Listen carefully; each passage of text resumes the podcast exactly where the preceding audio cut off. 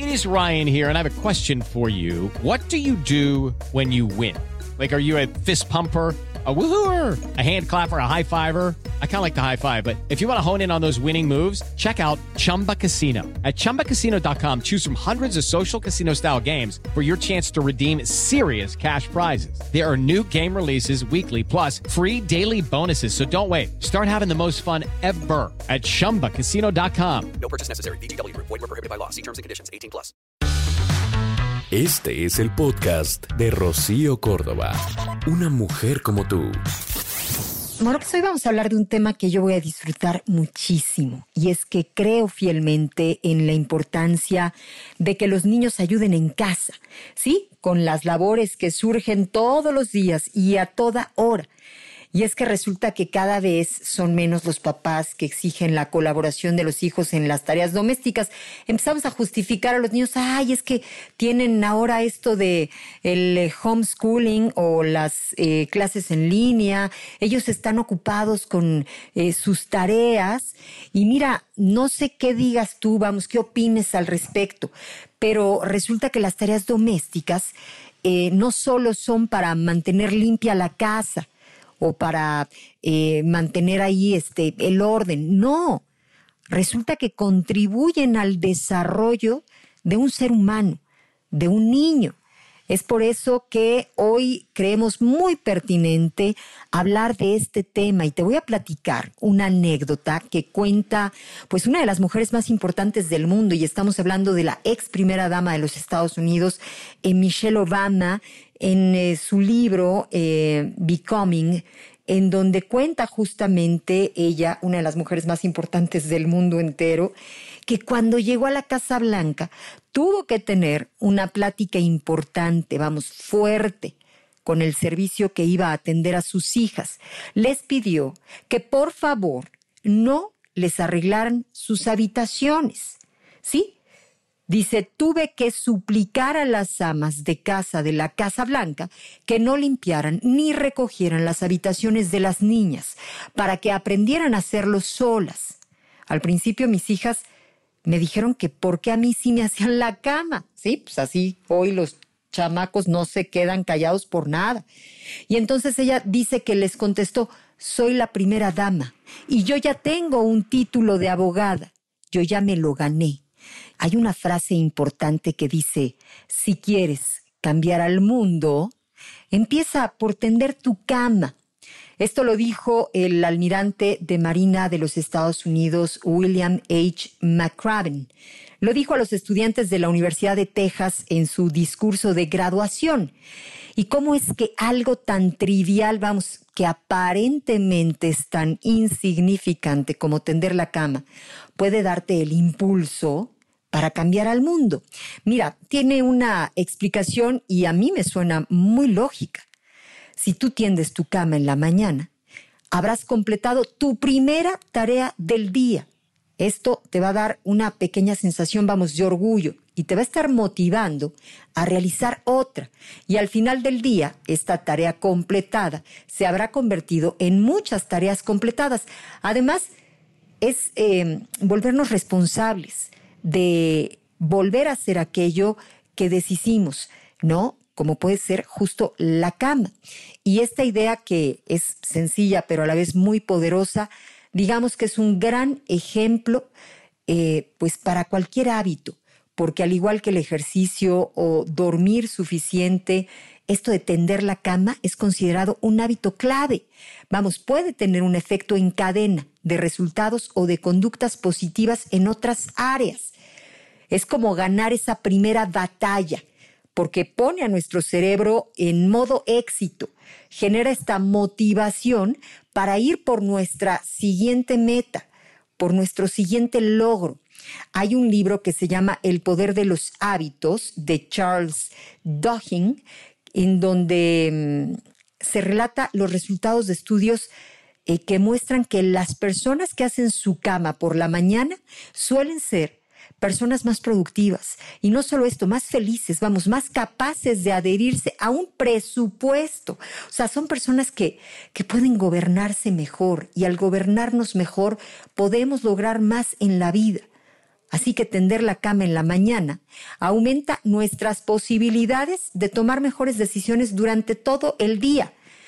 Y esto de tender la cama también, digamos que refuerza eh, que las pequeñas cosas importan.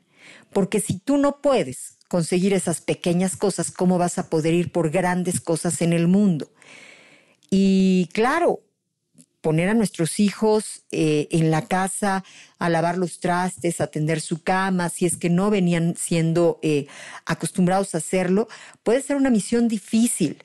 Durante esas primeras sesiones, pues sí, pueden haber lloriqueos, el clásico, ¿por qué tengo que hacerlo yo? Este no es justo, ¿no? Sienten, pues sí, frustración porque los platos les dan asco, porque fuchi, porque guácala, ¿no?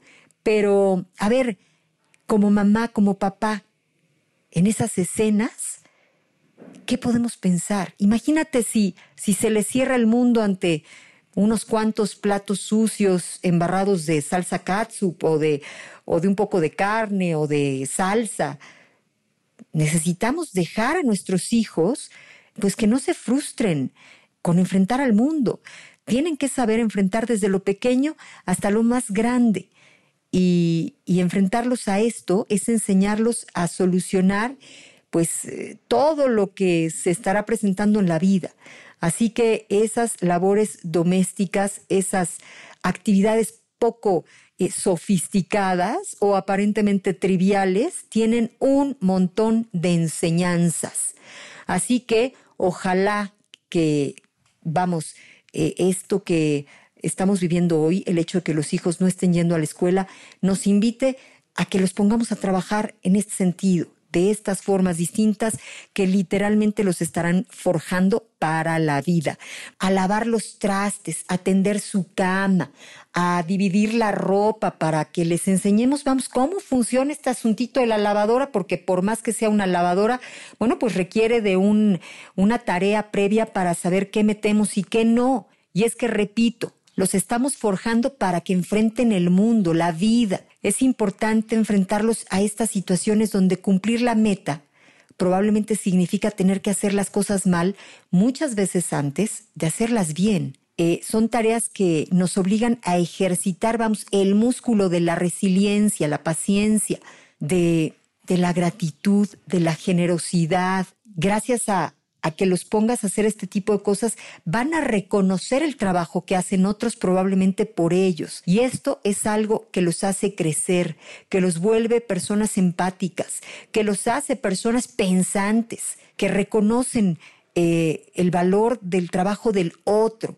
Así que, bueno, pues es importante que vayan conquistando estas pequeñas batallas de los platos sucios, de cocinar algo, de limpiar después de divertirse cocinando ese algo, ¿no? Así que, bueno, pues estos días nos están llevando justamente a tener esta convivencia con ellos, que además, si algo disfrutan los hijos, es que les hagamos caso, que estemos con ellos, que compartamos estos momentos, independientemente de las actividades, ellos lo que quieren es compartir con sus padres.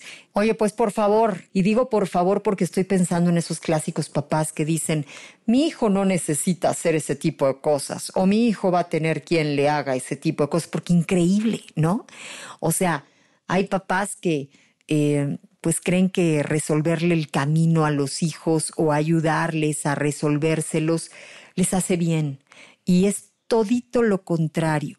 Mira, yo te quiero hablar con eh, digamos que eh, los beneficios o las razones escritas por especialistas, no porque lo digo yo, únicamente trato de ser portavoz de todos esos beneficios que los especialistas han reconocido en esto de implicar a los hijos en las tareas del hogar. Mira, dicen, desarrolla las habilidades motoras, o sea, el asuntito de hacer la cama, de ordenar los juguetes, de vestirse o poner la mesa, son buenos ejercicios, excelentes para estimular pues desde que son muy pequeñitos, el equilibrio, la coordinación motora de los niños, pero también son un buen entrenamiento para fomentar la coordinación ojo, mano, el movimiento de agarre, el sujetar los objetos, pero también, fíjate, esto hablando de los chiquitos, pero también estimula la capacidad de colaboración. O sea, cuando nuestros hijos se saben partícipes de estas tareas, se sienten que forman parte de un equipo. Todos necesitamos este sentimiento de pertenencia. Es algo que verdaderamente los forja. Esto les ayuda muchísimo. Les gusta trabajar en equipo, desarrollan las habilidades para hacerlo pero además fomenta la seguridad en ellos mismos. El hecho de que los papás les pidamos a ellos que nos ayuden en este tipo de tareas domésticas, sabes que representa mucho para ellos. Ellos, digamos que lo toman como un gesto de confianza, se sienten valorados por sus padres. Imagínate qué importante. Siempre hemos querido, todos, hasta cuando nos volvemos grandes, esa aprobación, ese aplauso, ese reconocimiento a nuestros padres y que crezcan. Con esto, desde luego que estará estimulando la seguridad en ellos mismos. Vamos, su autoestima que es lo que hace la diferencia de un ser humano y otro para enfrentar al mundo entero. Otro, bueno, pues potencia el sentido de organización. Y es que también queda demostrado que los chavitos que participan desde muy chiquitos en estas tareas del hogar son más organizados en comparación con los que pues no lo hacen hasta una edad avanzada. Y este es un gran beneficio eh, para el, el ámbito académico, pero también para el ámbito profesional cuando se les ofrezca. Y mira, facilita la instauración de buenos hábitos. Los hábitos hacen destinos. Importante en la vida de los niños que sepan organizarse, que entiendan que hay que organizarse para vivir mejor. Esto va a ayudarles a, a, mejorar el rendimiento académico, a tener un mayor desarrollo de su pensamiento lógico, Así que colaborar en el hogar es una forma de enseñarles a hacer hábitos saludables. Hoy estamos con esta grandísima oportunidad. No dejes de, permitirle a tu hijo toda esta enseñanza hazlo responsable de sus acciones. Si utilizó un vaso, bueno, pues que el vaso lo regrese a su lugar, pero que además lo lave y lo coloque de una manera para que pueda eh, secarse aquel vaso.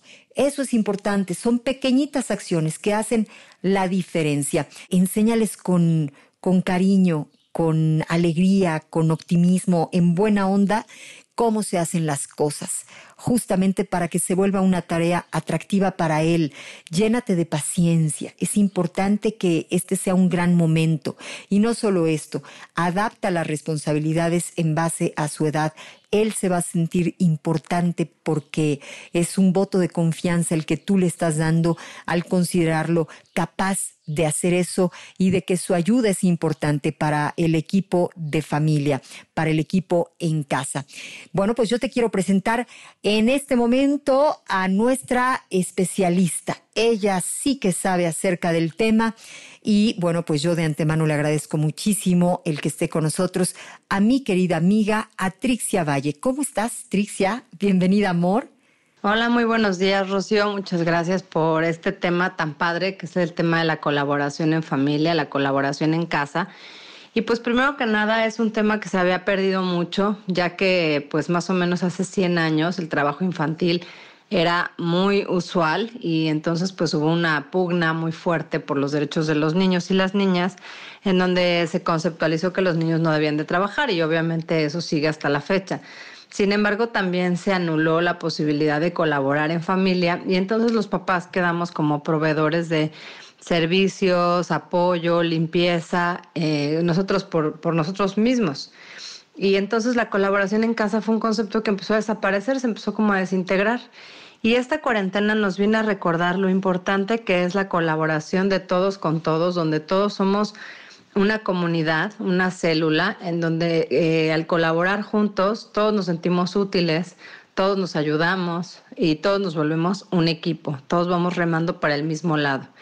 Cuando solamente los papás van remando, los hijos se suben a una barca donde pues nos habíamos acostumbrado a que todo fuera placer, diversión, eh, no había responsabilidades, ni lavar el plato, ni hacer la cama, ni por supuesto menos barrer, ni limpiar, ni sacudir. Y eso es algo de lo que hoy está cambiando y está cambiando para bien porque esa colaboración nos ayuda a recordar lo padre que es sentirnos útil y lo padre que es colaborar todos juntos. Entonces, de esta forma, eh, por ejemplo, yo que tengo un hijo de cinco años, o sea, le veo su carita cuando yo puedo ayudar, yo puedo poner la mesa, yo puedo revolver a la sopa, yo puedo hacer la masa del pastel. Y entonces empiezan a sentir involucrados, no en una forma como aleatoria de un día cada año hacemos un pastel, sino como diario recoger sus juguetes, fomentar el orden, tener disciplina, tener rutinas saludables. Y es una forma distinta de aprovechar el tiempo, todos en familia. Eh, pues cuando haces un pastel entre todos, pues te, te, sabe más rico. Cuando entre todos ya quedó por fin la casa, dices, ay, wow, qué padre nos quedó, todo está limpio, todo está recogido. Y entonces es como un constante renovarse. O sea, el trabajo de casa sin duda es pesado para todos, pero también si lo vemos como una oportunidad de que cada vez que limpiamos y recogemos y lavamos, estamos renovando nuestra casa, estamos como acariciando las paredes, los pisos estamos colaborando entre todos, eso se va haciendo cada vez más sencillo, más fácil de llevar, no se vuelve una carga, sino se vuelve una tarea de renovación. Y así es lo que yo les planteo, que cambies tu óptica de tengo que hacer el que hacer a voy a acariciar mi casa, voy a renovar mi casa, voy a reinventar toda la energía, voy a quitar el polvo, voy a quitar la mugre. Y entonces cuando lo hacemos en familia, o sea, en cinco horas un día que se tomen, queda la casa reluciente, porque uno hace una cosa, otro hace otra y ya todos se pueden sentar a ver la película, descansar. Y nada sabe más padre que el trabajo realizado y cumplido. Entonces es algo que también acaba siendo muy gratificante para todos en la familia, ver lo que tú hiciste. Y al mismo tiempo es esta cultura del esfuerzo que se había perdido y que hace que los jóvenes ahora estén aburridos, fastidiados, con nada se llenan nada les parece interesante porque todo es tan fácil a un clic de distancia y no hay cultura del esfuerzo que irónicamente se empieza a volver un tema como de desencantamiento, como de bueno, ¿y qué sigue? ¿Y qué más? Entonces, cuando nos vuelven a costar trabajo las cosas, las volvemos a valorar de una forma increíble y eso es algo que también es una eh, maravillosa forma de convivir y de renovarnos y renacer en este capullo, que yo lo que digo es que estar en cuarentena es estar como en un capullo, como cuando la larva se mete y se convierte en mariposa, pues así estamos todos también renovándonos, curando nuestras heridas, reinventándonos. Sin duda hay algunas que han abierto más para sangrar y quitar la pus y poder volver a, inventarnos, pero todo siempre, siempre, siempre es para nuestro bien. Y si lo logramos ver así, el enfoque va a ser menos pesado y al contrario, va a ser una increíble oportunidad. Vamos a dejar de ver las cosas como crisis y las vamos a ver como un cambio y una oportunidad. Pues yo estoy a sus órdenes en www.trixiavalle.com y ahí pueden descargar el cuento de Romina y la cuarentena de forma gratuita, en donde nos va a dar ideas para hablar con nuestros hijos de estas rutinas saludables y de cómo todos podemos colaborar en casa. Y cuando nosotros damos estas rutinas a nuestros hijos y colaboran, ellos también se van a sumar a la lluvia de ideas para hacer nuestra familia un lugar mejor para todos nosotros. Muchas gracias y estoy a sus órdenes. Soy Trixia Valle con X eh, y mi sitio web trixiavalle.com, mi Facebook Trixia Valle Oficial. Muchas gracias. Muchísimas gracias, amiga mía. Gracias a Trixia Valle, especialista en el tema. Muy buenos días. El podcast de Rocío Córdoba, una mujer como tú, en iHeartRadio. iHeartRadio.